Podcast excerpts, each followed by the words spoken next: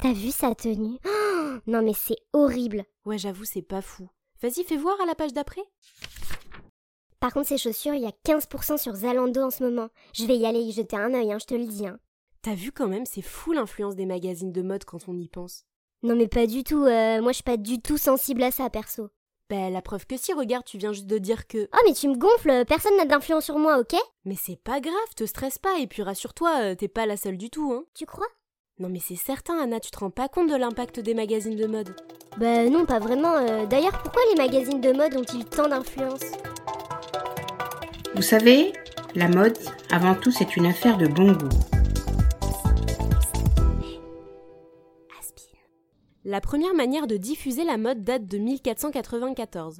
En fait, les tendances circulaient entre les cours de robe grâce à des poupées. Des poupées? Non mais de quoi tu me parles? Et puis pourquoi pas des polypockets tant qu'on y est? T'es bête. Mais non, le but c'était de diffuser la mode. En fait, ces petites poupées étaient habillées en fonction des tendances propres à chaque pays. Ça a également permis la diffusion de mode étrangère en France. Par exemple, il y a des duchesses qui ont fait en miniature leur propre réplique pour faire office de modèle auprès des femmes de la cour dans d'autres pays. Ouais, d'accord, ok, bon, très bien, les poupées. Mais qu'est-ce que tu me parles de poupées là depuis tout à l'heure? On parlait de magazines de mode, cocotte, je te rappelle, hein. Ok, j'avoue, je m'écarte un peu du sujet. Le premier magazine de mode s'appelait le Mercure Galant. C'est une gazette qui a commencé à être éditée à partir de 1674, et elle recensait les dernières tendances de la cour du roi. Le roi, le roi, toujours le roi. Et pourquoi on parle jamais du peuple? À l'époque, il faut savoir que la diffusion des tendances se faisait de manière verticale, c'est-à-dire que les tendances venaient d'en haut, de la cour. Cette gazette, par contre, elle est publiée de manière irrégulière, de temps en temps quoi. Dans ces magazines, on pouvait y trouver des gravures de mode accompagnées d'une description, des matières, des couleurs utilisées. Et c'est pas tout, il ne couvrait pas seulement le domaine de la mode, mais aussi celui de la littérature, des arts, des potins, etc. Non mais c'est tout pourri ta gazette là, c'était même pas régulier. D'ailleurs, c'est quand qu'il y a eu des magazines de mode publiés régulièrement? La première revue de mode publiée régulièrement, elle date des années 1770 et elle s'appelle le Ladies Magazine. Et quelques années plus tard, en 1785, apparaissait le tout premier magazine de mode français qui s'appelle le Cabinet des modes.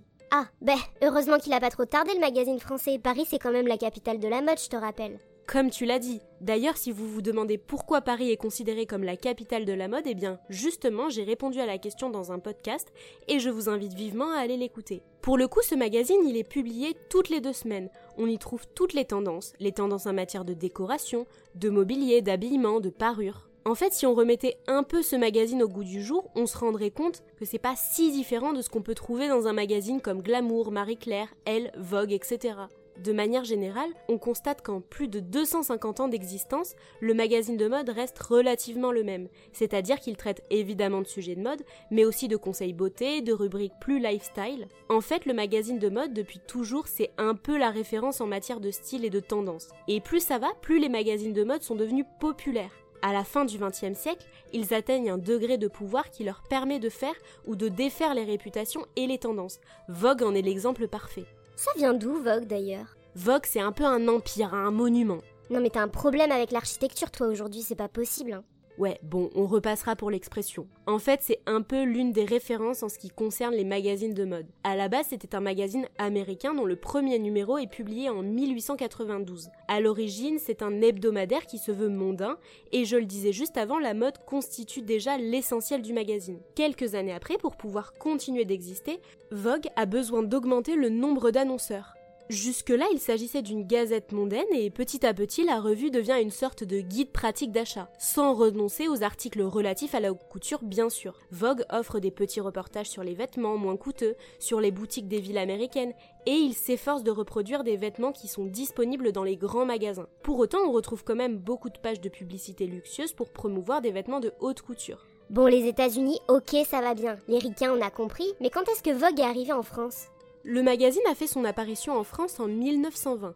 Au départ, il est fortement inspiré du magazine américain, et ce n'est qu'après la guerre que le magazine Vogue français va vraiment lancer une édition propre à la France. Eh ben dis donc, c'est quand même pas très malin d'avoir lancé le magazine français pendant la guerre.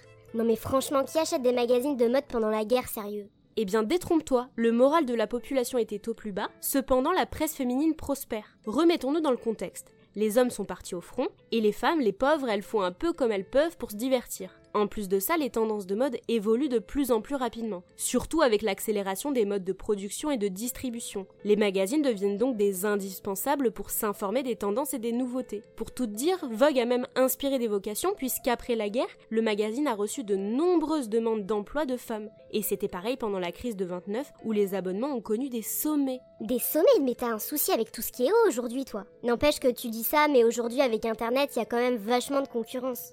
Ah ben ça c'est sûr, on retrouve énormément de blogs et de sites qui parlent de mode et qui sont plus ou moins pointus, mais aujourd'hui ce qu'il faut se dire, c'est que la réputation des magazines, elle repose sur des siècles et des siècles. En plus, je pense que dans les magazines, il y a quelque part un effet de fiabilité. De fiabilité Mais quel rapport avec la fiabilité? Bah oui, on a plus facilement confiance en un magazine dont on connaît la source qu'un blog sur internet où tu sais pas forcément qui est la personne qui écrit derrière.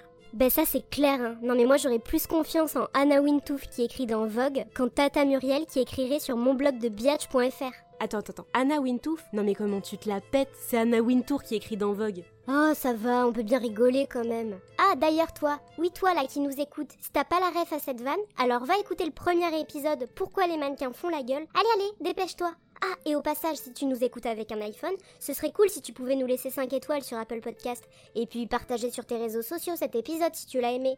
Ou un autre, euh, ou tous d'ailleurs. Et si tu fais tout ça, Julia t'offrira un an d'abonnement à ton magazine préféré. Ah non mais tu plaisantes ou quoi? J'ai jamais dit ça. Non mais t'es sérieuse J'essaie de t'aider et toi t'es jamais contente.